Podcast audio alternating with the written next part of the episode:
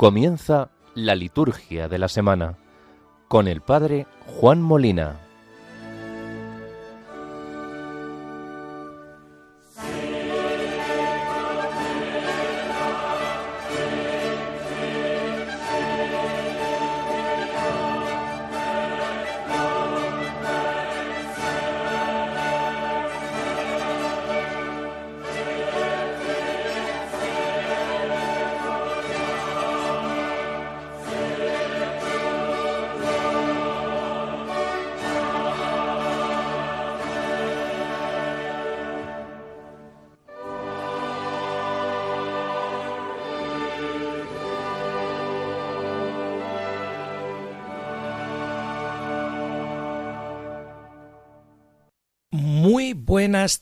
Noches familia.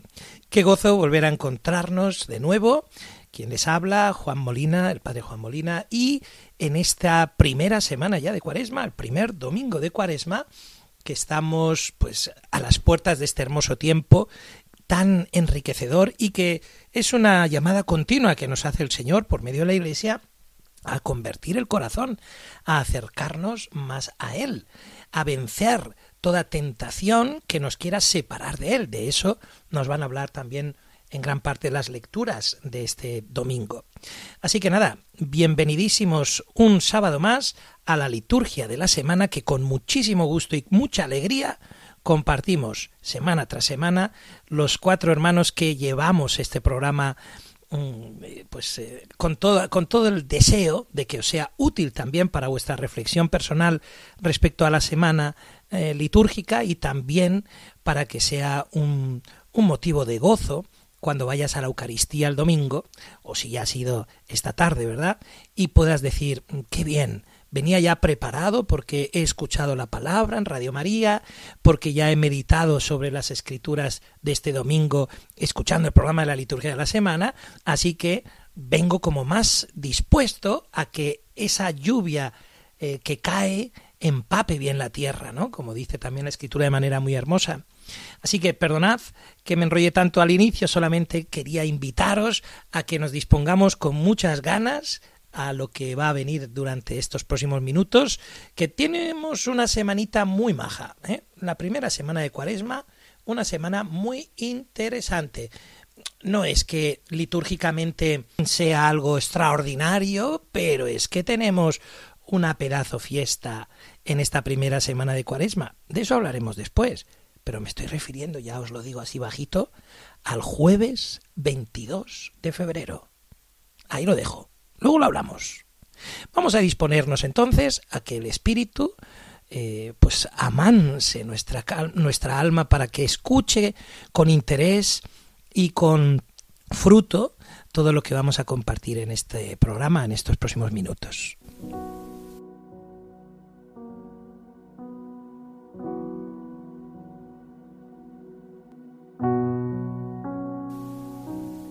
concédenos, Dios Todopoderoso, que por las prácticas anuales de esta celebración cuaresmal progresemos en el conocimiento del misterio de Cristo y traduzcamos su efecto en una conducta irreprochable. Por nuestro Señor Jesucristo, tu Hijo, que vive y reina contigo en la unidad del Espíritu Santo y es Dios, por los siglos de los siglos. Amén.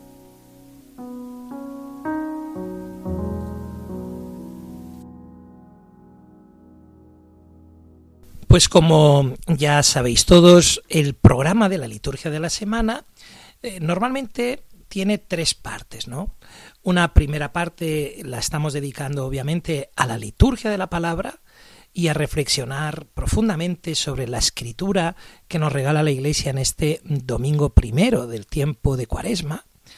Y después, en una segunda parte, donde revisamos la liturgia de esta semana que nos depara, que como hemos ya anticipado un poquito antes, hay un día hermosísimo, que es el 22, el jueves, donde hay una fiesta que, que se incorpora, digamos así, dentro de esa primera semana de Cuaresma, pues porque este año así ha acontecido, ¿no?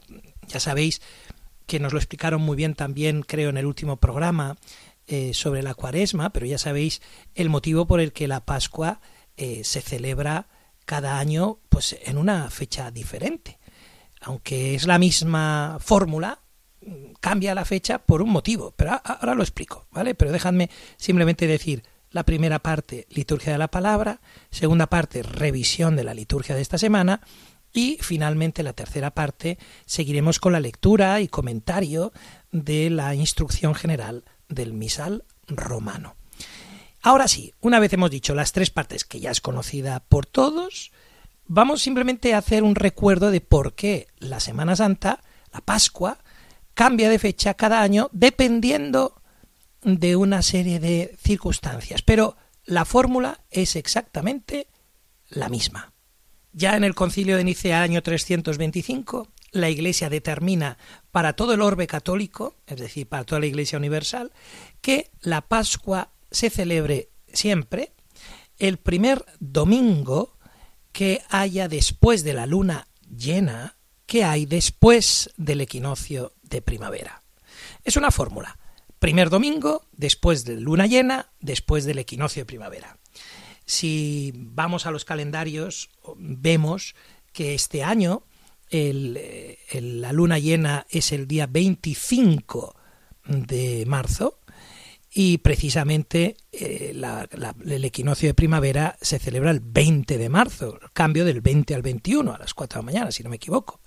Entonces, desde el día 20, el primer mm, domingo sería el 24. Pero ¿qué pasa? Que la luna llena es el 25.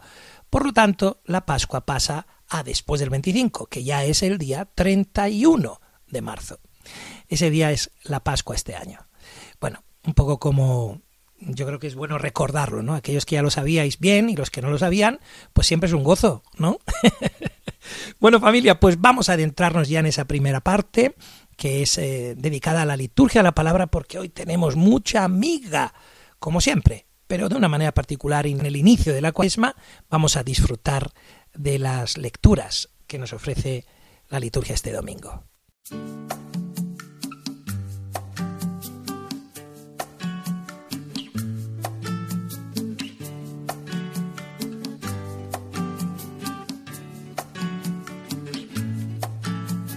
Lámpara es tu palabra para mis pasos, luz en mi sendero. Lámpara es tu palabra para mis pasos, luz en mi sendero. Luz, tu palabra es la luz. Luz, tu palabra es la luz. Justos mandamientos. Señor, dame vida según tu promesa. Lámpara es tu palabra para mis pasos, luz en mi sendero. Lámpara es tu palabra para mis pasos, luz en mi sendero la luz. Luz, tu palabra es la luz. Mi vida, Señor, está siempre en peligro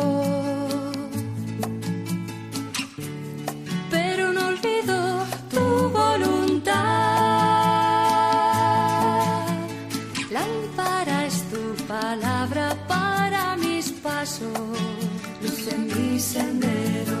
Lámpara es tu palabra para mis pasos, luz en mi sendero.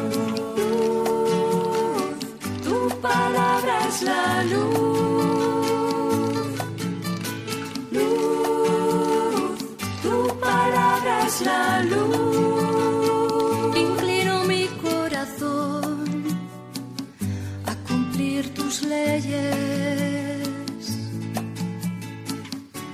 Sé tú la alegría de mi corazón.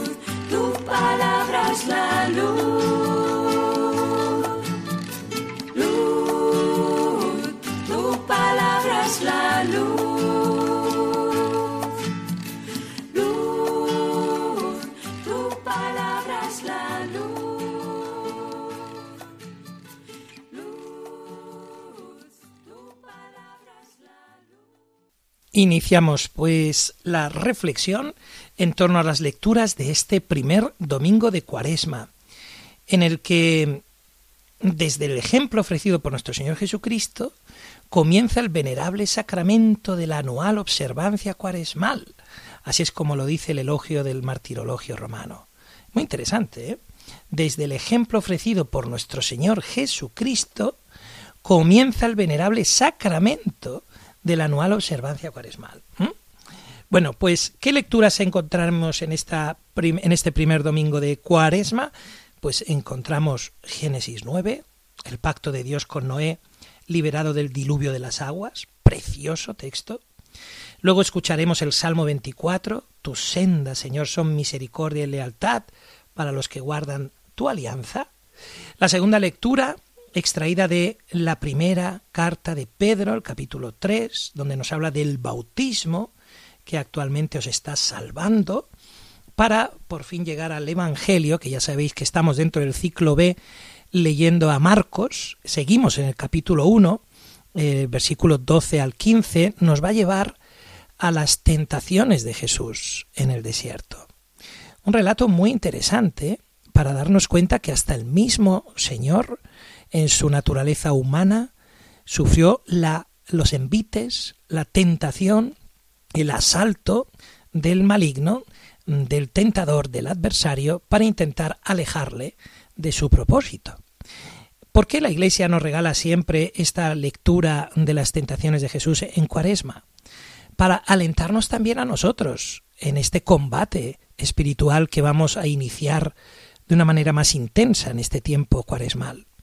Sin duda alguna, es un tiempo para, para crecer y los envites del diablo no tienen que ser vistos con lamentación, sino con orgullo. El diablo tienta a quien ve como un enemigo, como un adversario. No tienta a quien ya vive sumergido en el pecado de una manera sistemática, ¿no? Por eso, cada vez que te sientas tentado por el diablo, levanta tus ojos y tu corazón al Señor, da gloria a Dios, porque eso significa que eres valioso a los ojos de Dios y por eso el diablo tiene un especial interés en alejarte y hacerte caer. ¿De acuerdo? Así que vamos a escuchar las lecturas y vamos a conversar en torno a ellas. María Asunción Quevedo, desde Cantabria, Santander, cuando quieras, por favor, nos lees Génesis 9. Lectura del Génesis. Dios dijo a Noé y a sus hijos, yo establezco mi alianza con vosotros y con vuestros descendientes, con todos los animales que os acompañan, aves, ganados y fieras, con todos los que salieron del arca y ahora viven en la tierra. Establezco, pues, mi alianza con vosotros. El diluvio no volverá a destruir criatura alguna, ni habrá otro diluvio que devaste la tierra.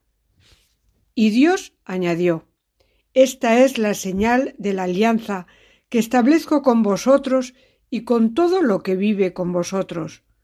Para todas las generaciones pondré mi arco en el cielo como señal de mi alianza con la tierra.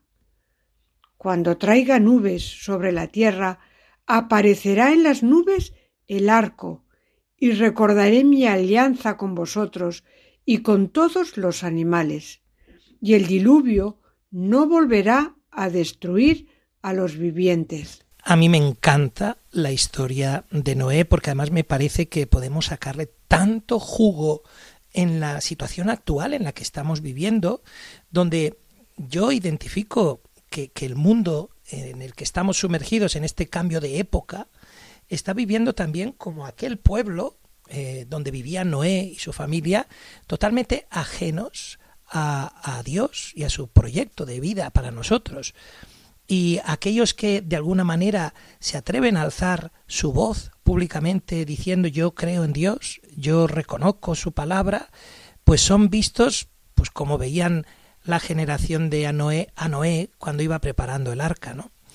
Fijaos que el camino de la cuaresma es también de alguna manera paralelo al de la historia de la salvación que comienza a narrarse ya en estas primeras lecturas. Por ejemplo, en el ciclo A fue a partir del pecado de los primeros padres, ¿eh? Adán y Eva. En el ciclo B que acabamos de escuchar, pues es el pacto que sella Dios con Noé tras el diluvio. Y luego en el ciclo C, por ejemplo, es la famosa llamada profesión de fe israelita, ¿no? Que nos lleva hasta Abraham. Luego vemos cómo los apóstoles se sirvieron de esos mismos motivos para hablarnos de la gracia que sobreabunda por encima del pecado. Por ejemplo, escucharemos luego en Pedro del bautismo que tuvo como una imagen profética también en ese diluvio que hemos escuchado en la primera lectura, y de la fe cristiana que, digamos, no anula, sino que perfecciona la, la fe del pueblo elegido. Jesús, lo escucharemos en el Evangelio, después de ser bautizado, pues mantuvo en el desierto también un combate singular con Satanás, que representa también las tentaciones que hubo de superar eh, durante toda su vida para ser y permanecer fiel al Padre y a su proyecto. Así, de este modo, el Señor también es, se convierte en un modelo para nosotros cristianos que deseamos superar también nuestros pecados y por eso iniciamos este tiempo de penitencia, este tiempo cuaresmal. De alguna manera Jesús es el que inicia ese retiro de 40 días, ah, también pues igual que ocurrió con el pueblo de Israel en esos 40 años por el desierto, ¿no? Y que ahora su iglesia, pues siguiendo también esa misma estela, hace año tras año ese trayecto de los 40 días cuaresmales hacia la hermosa fiesta de la Pascua. Fijaos que este pasaje del libro del Génesis, capítulo 9, al final es un texto que nos habla claramente de una alianza que Dios hace con su pueblo después de haber purificado de alguna manera el mundo, bueno, de una manera como muy visible o muy plástica con ese diluvio que arrasa todo y que restaura todo. Esto a mucha gente le causa un poquito de angustia, ¿no? Y le cuesta o le cuestiona qué imagen de Dios hay en el Antiguo Testamento, donde a menudo leemos pasajes, pues como el diluvio y muchos otros, donde parece como que Dios es un Dios vengativo, un Dios que, que bueno, que aniquila a todo aquel que no está de su parte, ¿no? Pero yo creo que es una lectura errada. Me explico. Es poner el énfasis en algo que no es el motivo del texto. No hemos de olvidar que el capítulo 1 al 11 de Génesis suelen ser pasajes que utilizan un lenguaje alegórico. ¿no? Y ese lenguaje alegórico trata de transmitirnos en una narrativa una verdad teológica. La verdad teológica de Noé es la verdad teológica de la Iglesia, de alguna manera. Los primeros padres de la Iglesia veían lo que llamaban ellos los prototipos o tipos o incluso existen los antitipos, ¿no? De lo que ocurre en la antigua alianza con lo que llega a su plenitud en la nueva alianza. Y por ejemplo, eh, son muchos los padres de la Iglesia que, bueno, muchos, son unos cuantos y muy importantes, ¿no? Que, que hacen lo que se llama una mistagogía, una explicación del misterio a los recién bautizados y lo hacen utilizando pues estos tipos, estos textos tipo del Antiguo Testamento para explicar el sentido de lo que hacemos en el Nuevo Testamento, ¿no? en, la nueva, en el nuevo pacto, en la nueva alianza. Por ejemplo, la referencia al diluvio y la referencia al paso de Moisés por las aguas que llevaron de la esclavitud de Egipto a la liberación, bueno, pues son imágenes que utiliza la Iglesia desde siempre para expresar lo que significa el bautismo. Y ese es el motivo por el que hoy escucharemos también en la segunda lectura una referencia al bautismo, porque es a partir de las aguas como nosotros nacemos a una realidad nueva. Del mismo modo que hemos escuchado en esta primera lectura que Dios hace una alianza con su pueblo y acaba diciendo no volverá las aguas diluviales, no volverá a exterminar ningún alma viviente, ¿no? Ninguna más, ninguna vida más. Es decir, Dios ha cumplido, digamos así, un pacto con su pueblo que es no volveré a mandar un diluvio a la humanidad para que no sucumban. ¿Por qué?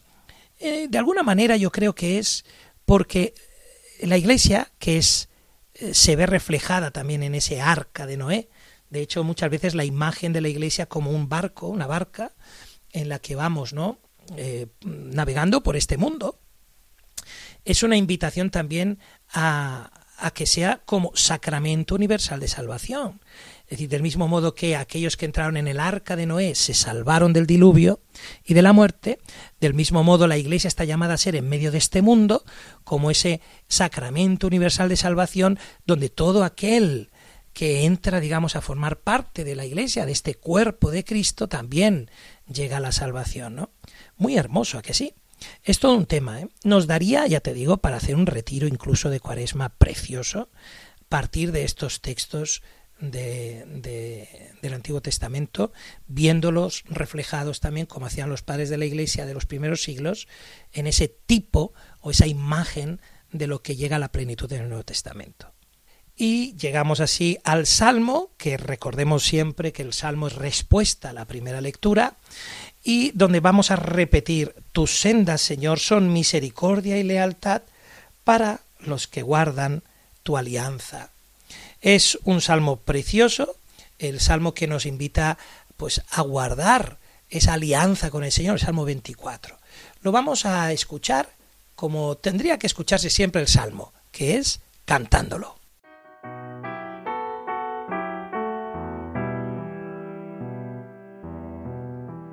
Tus sendas, Señor, son misericordia y lealtad para los que guardan tu alianza. Tus sendas, Señor, son misericordia y lealtad para los que guardan tu alianza. Señor, enséñame tus caminos, instruyeme en tus sendas, haz que camine con lealtad. Enséñame porque tú eres mi Dios y Salvador. Tus sendas, Señor, son misericordia y para los que guardan tu alianza. Recuerda, Señor, que tu ternura y tu misericordia son eternas. Acuérdate de mí con misericordia, por tu bondad, Señor.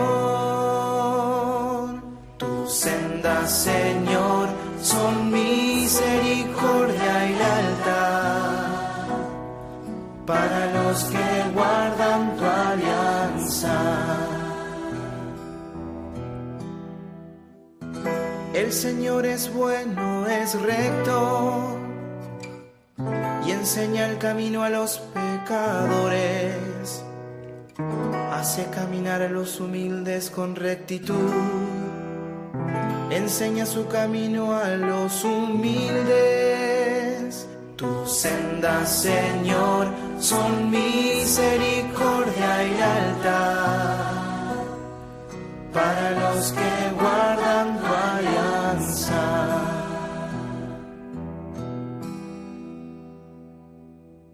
Y de este modo, después de este bello Salmo 24, llegamos a la lectura de San Pedro, la primera carta de Pedro, el capítulo 3, versículos 18 al 22, que os lo voy a leer yo mismo, porque mientras os lo leo, si queréis, vamos comentándolo un poquito. ¿Os parece?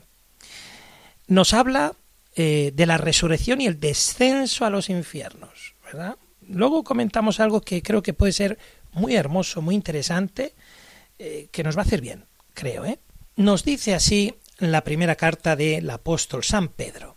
Queridos hermanos, Cristo sufrió su pasión de una vez para siempre por los pecados, el justo por los injustos, para conduciros a Dios.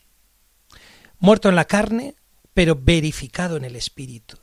En el Espíritu fue a predicar incluso a los espíritus en prisión, a los desobedientes en otro tiempo, cuando la paciencia de Dios aguardaba, en los días de Noé, a que se construyera el arca para unos pocos, es decir, ocho personas, se salvaran por medio del agua.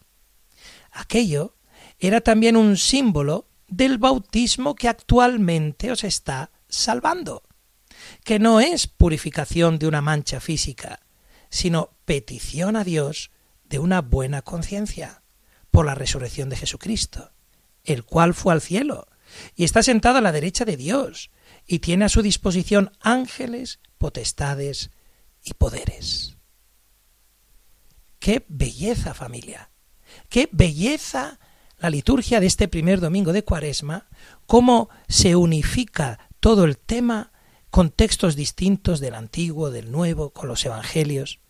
Acabamos de escuchar en la primera lectura la alianza que zanja Dios con su pueblo en el arca de Noé. Y ahora escuchamos a Pedro haciendo referencia a aquel arca en los días de Noé, donde nos recuerda que del mismo modo que Dios, ejerciendo su paciencia, esperó a que se fabricara, se construyera ese arca que iba a salvar a unos pocos, del mismo modo ahora, por el bautismo, el Señor sigue salvando a aquellos que se incorporan a su cuerpo. Es decir, la importancia que tiene el bautismo, familia. Yo no me canso de insistir continuamente en las parroquias que atiendo y sobre todo cuando celebramos los bautismos, que no da igual bautizar que no bautizar. Que recordemos algo que a veces es un poco delicado porque utilizamos expresiones que sin darnos cuenta son buenismos que le quitan fuerza a la palabra de Dios y autenticidad al mensaje que realmente nos está transmitiendo la palabra. Incluso en autoridades a veces hemos escuchado esta expresión que es tan común escuchar. Todos somos hijos de Dios. Y como todos somos hijos de Dios, pues, ojo, ojo, para, para, para un momento, para un momento. Vamos a ver, escucha bien esto, por favor. No te escandalices. Abre el corazón, escucha bien esto. Yo te voy a hablar con lo que percibo la escritura y lo que nos enseña también la iglesia. ¿eh? ¿Qué es eso de que todos somos hijos de Dios? Vamos a ver. ¿Todos somos criaturas de Dios? Sí. ¿Porque todos hemos sido creados por Dios? Sí. ¿Porque todos llevamos la huella de Dios en nosotros? Sí. ¿Porque esa huella de Dios, al ser creados a imagen y semejanza suya, nos capacita de Dios? Es decir, nos hace capaces de Dios? Sí. Ahora bien, el ser hijo de Dios es por medio del bautismo. Porque si todos somos hijos de Dios sin el bautismo, ¿para qué es necesario el bautismo? ¿Para qué? Jesús dijo, el que se bautice se salvará. ¿Para qué Jesús encomendó a su iglesia, id y haced discípulos míos, bautizándolos en el nombre del Padre y del Hijo y del Espíritu Santo? Es decir, cuidado con menospreciar el bautismo. El bautismo es el medio que Dios ha dispuesto para injertarnos en su cuerpo, para que seamos injertados en Cristo y así seamos salvados con Él, para que seamos hijos en el Hijo. Es decir, Hijo de Dios solo hay uno, que es Jesucristo, y así lo decimos en el credo. Creo en Jesucristo, Hijo único de Dios. Ahora bien, por el bautismo, nosotros somos hechos hijos en el Hijo, o como dice Pablo, hemos sido hijos adoptivos, nos ha adoptado en Jesús, en su Hijo. Por eso el bautismo es tan importante. Y por eso hay que recordarle a la gente que esa moda que se ha puesto entre nosotros, de que no hay que bautizar hasta que el niño tenga uso de conciencia y entonces él elegirá si quiere o no, no entendemos lo que significa el bautismo. ¿Qué es eso de que unos padres católicos digan que el bautismo se lo dejo a que el niño decida cuando sea mayor? Pero tú no quieres que tu hijo se salve. Pero tú no quieres que tu hijo forme parte del cuerpo de Cristo. Entonces, ¿a qué estás esperando para incorporarle al cuerpo de Cristo? Esto es como si unos padres dijeran yo no le pongo vacunas a mi hijo, no le llevo al médico y que cuando sea mayor decida si quiere vacunarse eh, de la viruela y de no sé qué, o que decida si quiere ir al colegio para aprender a leer y escribir. ¿Cómo es eso? ¿Tú no quieres a tu hijo? Entonces, si quieres a tu hijo, quieres lo mejor para tu hijo. Y lo que tú consideras que es bueno y saludable, se lo das, aunque no te lo pida. Tú no le dices a tu hijo, mira, no vas a ir al colegio, cuando tú quieras, pues tú vas. No, no, no. Tú le vas a decir al cole, y aunque no quieras, al cole. ¿Por qué? Porque sé que es lo mejor para ti. Por lo tanto, fijaos lo que nos dice la Escritura hoy. Por el bautismo, nosotros también somos incorporados a ese arca, que ya no es el arca de Noé, que es la iglesia, que es instrumento, sacramento, perdón, universal de salvación, y que por medio de ese ser parte de, como decimos cuando nos unge el sacerdote o el diácono, bueno, obviamente, o el obispo, ¿no? A quien le bautice el obispo. Eh, cuando se nos impone el santo crisma en la coronilla, se nos dice para que entres a formar parte de Jesucristo, sacerdote, profeta y rey, para que entres a formar parte de Jesucristo. Fíjate si es importante el bautismo. Mientras no accedamos al bautismo, ¿qué es eso de que todos somos hijos de Dios? Pero si es que lo dice el mismo Evangelio de San Juan.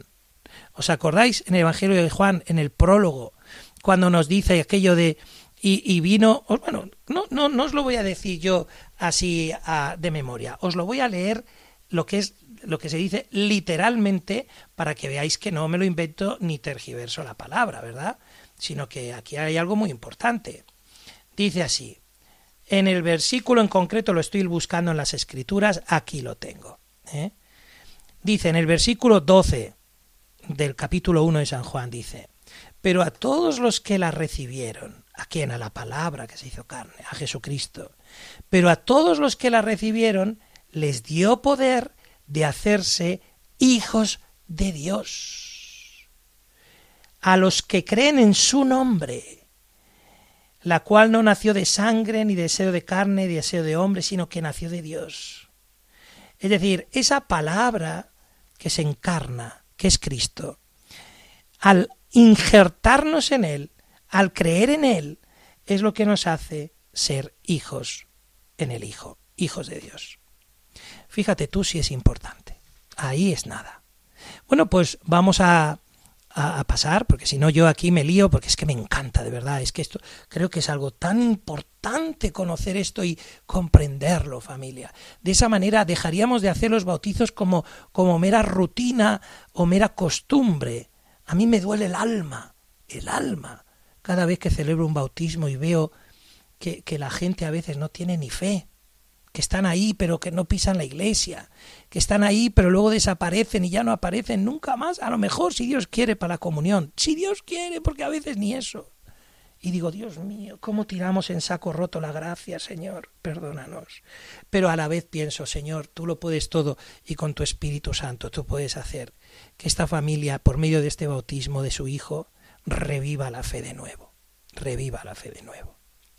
Yo suelo hacer en el bautismo algo al acabar el rito que no está en el ritual, que, pretende un poco enfatizar la importancia que tiene la fe de los padres y los padrinos a la hora de educar a esa criatura que está recibiendo el bautismo. Y es en el momento final cuando se le da el encargo a los padrinos, a vosotros, padres y padrinos, se os encarga que cuide esta luz que mientras se enciende en el cirio la velita con en el cirio pascual, ¿no? Para que este hijo ¿eh? crezca en esa fe que le acabamos de dar. Y entonces a mí me gusta hacer un gesto que es les hago desplazar luego de un sitio a otro a los padrinos aguantando la vela y les digo en plan de broma, ¿eh? les digo, mirad, tenéis que ir de aquí a aquí y volver en cinco segundos y si se os apaga la luz, vuelvo a empezar. Entonces esa amenaza de vuelvo a empezar es muy, muy eficaz, muy efectiva. Y entonces la gente vuelve a, vuelve a, vigilar que la luz no se apague. Entonces, ¿qué hacen para que la luz no se apague? Custodian la vela con la mano o con los ojos pendientes de que la luz no se apague. Cuando llegan al sitio de nuevo, les digo, ¿qué habéis hecho para que no se apague la luz? Y me dicen, pues hemos sido pendientes, la hemos protegido y tal. Digo, pues esto es lo que hay que hacer con la fe. Que ojo que luego salimos del bautismo y descuidamos esa luz que acabamos de prender ¿Y qué ocurre? Que con el devenir de la vida perdemos la fe por el camino y luego volver a encenderla de adulto ya es muy difícil. Eh, no es imposible, obviamente, pero es difícil. Vosotros, padres y padrinos que habéis traído a este niño a ser bautizado, os corresponde cuidar la fe de este niño, como habéis cuidado ahora esta llama para que no se apague. Fíjate tú si es importante. Y aleluya, no lo vamos a cantar ahora porque estamos en cuaresma, ¿os acordáis, no? Así que vamos a prepararnos para escuchar ahora el Evangelio, familia, y ya veréis qué belleza también ver a un Jesús que acepta después del bautismo pasar también como nosotros las pruebas del tentador, para enseñarnos a nosotros cómo hemos de vencer también al tentador. Y hablaremos de algo muy interesante, ya lo verás.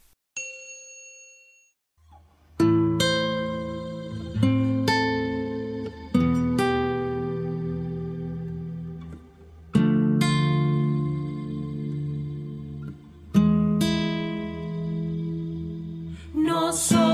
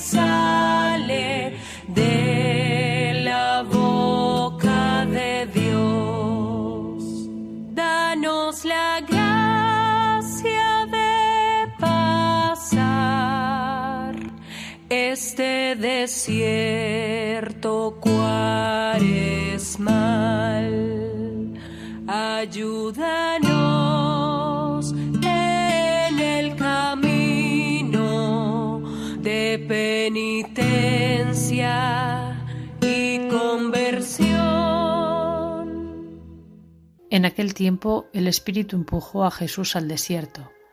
Se quedó en el desierto cuarenta días dejándose tentar por Satanás. Vivía entre alimañas y los ángeles le servían. Cuando arrestaron a Juan, Jesús se marchó a Galilea a proclamar el Evangelio de Dios. Decía, Se ha cumplido el plazo, está cerca el reino de Dios. Convertíos y creed en el Evangelio. ¿Qué es lo primero que percibimos en este Evangelio de este domingo? Que nos falta algo, ¿no? Estamos acostumbrados a cuando escuchamos las tentaciones de Jesús en el desierto, a escuchar las famosas tres tentaciones. Tírate desde lo alto y los ángeles te convierte estas piedras en panes. Pero ¿qué ocurre? Que estamos leyendo el Evangelio de Marcos, ¿os acordáis? Y el Evangelio de Marcos es bien escueto. Simplemente nos menciona que efectivamente Jesús también en el desierto sufrió las tentaciones. Pero no especifica, no alarga, no elabora, digamos así, eh, pues la, las tentaciones en concreto, como las elaboran Mateo y Lucas. Juan tampoco nos hace mención de las tentaciones de Jesús en el desierto. Entonces, yo creo que hay aquí algún tema interesante, como es en la referencia a que estaba entre los animales del campo y los ángeles le servían, hace referencia, por un lado, a la nueva creación. Olvidando atrás a Adán, Jesús es el nuevo Adán, como nos dirá Pablo, ¿no? Por otro lado, la idea del tentador, recordándonos también eh, pues, eh, a ese adversario, como aparece en el libro de Job, ¿no? que siempre está acusando, que siempre está poniendo a prueba, que siempre está intentando desanimar. Y la idea de los ángeles le servían como una referencia también a Daniel 8. En cualquier caso, recordemos que el Evangelio en todos ciclos A, B y C, siempre este mm, primer domingo de Cuaresma, el relato es el de las tentaciones de Jesús en el desierto. Como hemos dicho, este es más, más concreto, más, eh, digamos, más sobrio, y lo que intenta de alguna manera es recordarnos que el desierto está cargado también de mucho simbolismo en la teología israelita. ¿eh? Del mismo modo que el pueblo de Israel, 40 años en el desierto, fue un tiempo de purificación, un tiempo de crecer, un tiempo de ahondar en el misterio de lo que Dios tenía preparado para este pueblo. Del mismo modo nosotros somos invitados a adentrarnos en, en ese desierto donde aprendemos a ser cristianos con Jesús, de la mano de Jesús, ¿no? Qué interesante y qué hermoso que sí. Muy bien familia, bueno pues vamos a, a pasar ya a la segunda parte, porque fijaos que estamos ya prácticamente en el minuto 40, 41 del programa. Nos quedan apenas, bueno, 20 minutillos, ¿eh? que no está mal. En la segunda parte vamos a referirnos ya a ver qué es lo que nos depara esta semana en cuanto a la liturgia y luego la, el último bloque, si nos da tiempo, veremos algunos textos, algunos números más de la instrucción general del misal romano.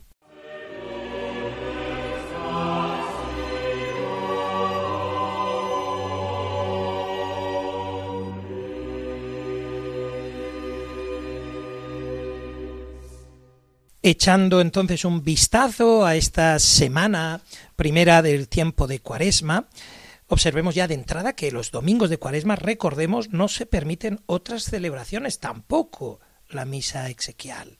Esta semana, el lunes y el martes sobre todo, son dos días bastante serenos litúrgicamente hablando, teniendo en cuenta pues que hay algunas celebraciones en algunos lugares concretos, que pasan a ser conmemoraciones. Cuando estamos en tiempos fuertes, como es la cuaresma, eh, las memorias se convierten en conmemoraciones. ¿Que ¿Cómo se celebra una conmemoración en un tiempo fuerte? Pues eh, en la misa, por ejemplo, la Eucaristía, se puede reemplazar la oración colecta del día por la del santo, tal y como nos dice precisamente la instrucción general del misal romano en el número 54. Se nombra al santo al final de la plegaria eucarística, justo antes de la doxología, aunque cabe aclarar también que no se puede usar más de una oración colecta en la misa. ¿eh? Esto es bueno recordarlo, porque a veces mm, yo lo he oído y lo he visto. Y a las otras oraciones sobre las ofrendas y después de la comunión son de la feria privilegiada eh, ¿Qué quiere decir la feria privilegiada? La feria de Cuaresma, ¿eh? en este caso. Está prohibido también realizar cualquier conmemoración, por supuesto, como nos pasó el miércoles de ceniza y también durante la Semana Santa. Esos días que debido a esa importancia tan grande que tienen, forman una categoría aparte entre las ferias privilegiadas, que llamamos así a los tiempos, a los tiempos fuertes. ¿De acuerdo? Sin embargo, ocurre algo peculiar el, el, jueves 22 y es que celebramos una fiesta.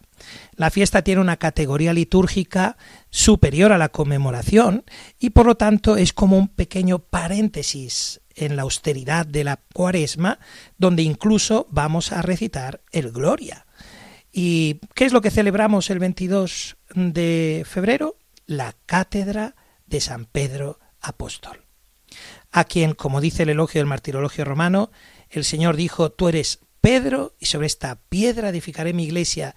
En el día en que los romanos acostumbraban a recordar a sus difuntos, se celebra la sede de aquel apóstol, cuyo sepulcro se conserva en el Campus Vaticanos, y que ha sido llamado a presidir en la caridad a toda la iglesia. Es hermosa esta fiesta también porque es, una manera de unirnos más todavía a la comunión eclesial en torno a Pedro, en torno al Papa. Como peculiaridad de ese día, no obstante, es que se puede utilizar ya la música instrumental y se puede adornar también el altar con flores porque estamos en un día de gloria, en una fiesta de gloria. Pero no se permiten las misas de difuntos excepto, en este caso, la exequial. ¿De acuerdo? Así que interesante, ¿verdad? Recordar estas, estas pequeñas cosas.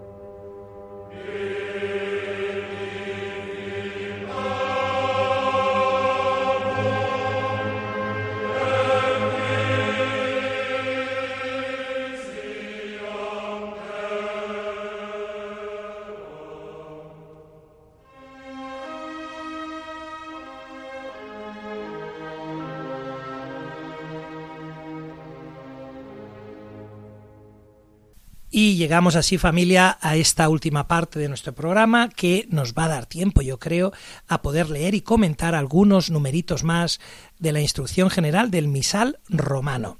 Así que damos la bienvenida también a María Asunción Quevedo y Chus, una desde Santander, otra desde Zamora, que siempre colaboran en este programa conmigo, así que bienvenidas y por favor cuando queráis nos vamos a ir leyendo ya los textos y los comentamos. Nos habíamos quedado en el número 276 en el apartado donde se nos habla de la incensación. Habíamos visto la última vez la veneración del altar y del evangeliario, la genuflexión y la inclinación. Estamos dentro de ese cuarto apartado de algunas normas más generales para todas las formas de misa. Bien, pues habiendo visto eso, nos adentramos ahora con la incensación, con el número 276-277. Y si nos da tiempo, veremos algo de las purificaciones, que van del 278 al 280. Así que vamos, si queréis, con el 276, María Asunción, cuando quieras. La turificación e incensación expresa reverencia y oración, tal como se indica en la Sagrada Escritura. El incienso puede usarse a voluntad en cualquier forma de misa. A. Durante la procesión de entrada. B. Al inicio de la misa para incensar la cruz y el altar. C para la procesión y proclamación del Evangelio. D. Después de ser colocados el pan y el vino sobre el altar para incensar las ofrendas, la cruz y el altar, así como al sacerdote y al pueblo. E. En la elevación de la hostia y del cáliz, después de la consagración. Los que sois asiduos a este programa de la liturgia de la semana recordaréis que hace dos sábados hicimos una tertulia eh, entre los cuatro compañeros que llevamos el programa.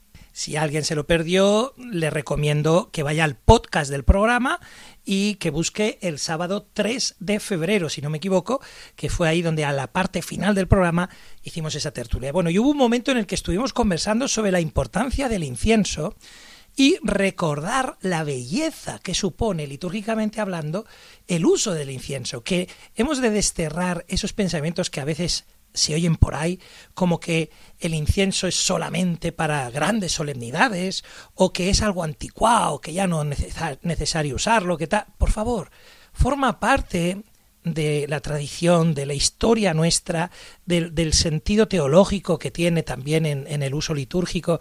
No, no despreciemos el incienso, al revés. Es algo muy visual que entra por los ojos, por la nariz, porque huele muchas veces el incienso perfumado y también es, es, como una invitación a alzar la mirada hacia donde el perfume va, hacia donde el humo, la humareda te lleva, que es hacia lo alto. Yo cuando celebro exequias, siempre al final, cuando hacemos estos dos pequeños ritos con el agua bendita y con el incienso, les invito también a los familiares y amigos que les acompañan a que eleven su oración como este incienso que sube a la presencia del Señor. Así que algo interesante a no despreciar y a recuperar. Aparte, es una buena manera para hacer una escuela de monaguillos, por ejemplo, y que los chavales aprendan a usarlo y así se involucran y participan. Es decir, tiene más virtudes, muchas más, vamos, yo no le encuentro ningún defecto. Seguimos leyendo el número 277, Chus, cuando quieras. El sacerdote cuando pone incienso en el turíbulo lo bendice con el signo de la cruz sin decir nada. Antes y después de la incensación se hace inclinación profunda a la persona o al objeto que se inciensa, exceptuados el altar y las ofrendas para el sacrificio de la misa. Con tres movimientos del turíbulo se inciensan el Santísimo Sacramento, las reliquias de la Santa Cruz y las imágenes del Señor expuestas para pública veneración, las ofrendas para el sacrificio de la misa, la cruz del altar, el evangeliario, el cirio pascual, el sacerdote y el pueblo. Con dos movimientos del turíbulo se inciensan las reliquias y las imágenes de los santos expuestas para pública veneración, y únicamente al inicio de la celebración, después de la incensación del altar. El altar se inciensa con un único movimiento de esta manera. Si el altar está separado de la pared, el sacerdote lo inciensa circundándolo. Pero si el altar no está separado de la pared, El sacerdote, al ir pasando, inciensa primero la parte derecha y luego la parte izquierda. La cruz, si está sobre el altar o cerca de él, se turifica antes de la incensación del altar, de lo contrario, cuando el sacerdote pasa ante ella. El sacerdote inciensa las ofrendas con tres movimientos de turíbulo, antes de la incensación de la cruz y del altar, o trazando con el incensario el signo de la cruz sobre las ofrendas. Ahora, según estábamos escuchando este número, a lo mejor alguien que no esté muy familiarizado, pues dice, uy, qué lío, ¿no? Parece aquí tantos detalles, cuándo son dos, tres, de qué manera, tal. Luego, esto es como todo. Yo siempre he dicho que se aprende a ir en bici eh, subiéndote a la bici y se aprende se aprende a nadar tirándote al agua, ¿no? Quiero decirte que es que al final eh, este tipo de cosas con la praxis, ¿no? Con la práctica uno aprende a hacerlas casi de manera totalmente espontánea. De todos modos, que nos sirva a todos para cuando lo veamos entendamos el porqué. Y quizá un matiz interesante ese final, muy bonito, cuando ha dicho que también se puede trazar con el incensario el signo de la cruz sobre las ofrendas. Me parece muy hermoso y, que alguna vez sí que, que lo he hecho o lo he visto hacer también. Vamos, si acaso, a dejarlo aquí para que en el próximo programa, probablemente si Dios quiere, dé tiempo a adentrarnos de nuevo en esos tres números siguientes, del 278 al 280, sobre las purificaciones, que será un tema muy interesante, que a veces ocurre en pequeños eh, casos en los que a lo mejor se cae una partícula al suelo o se derrama algo de, de la sangre del Señor. Bueno, pues, ¿qué hay que hacer en esas circunstancias? Pero lo dejamos, si os parece, para el próximo programa. ¿De acuerdo?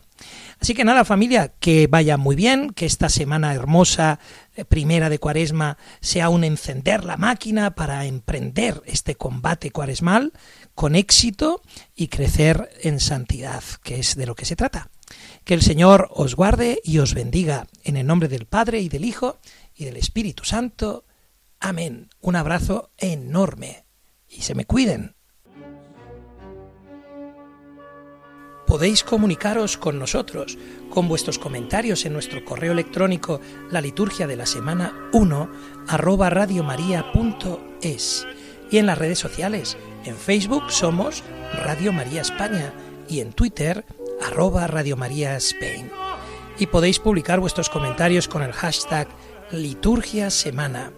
Además, nos podéis enviar vuestros mensajes únicamente durante la emisión del programa a nuestro WhatsApp 668 594 383. Repito, 668 594 383.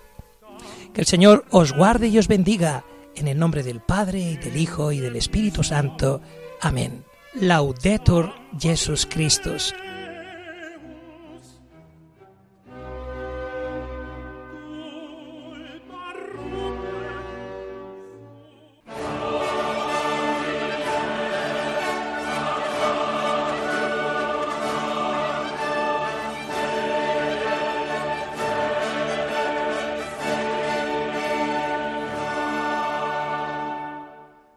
Han escuchado la liturgia de la semana con el Padre Juan Molina.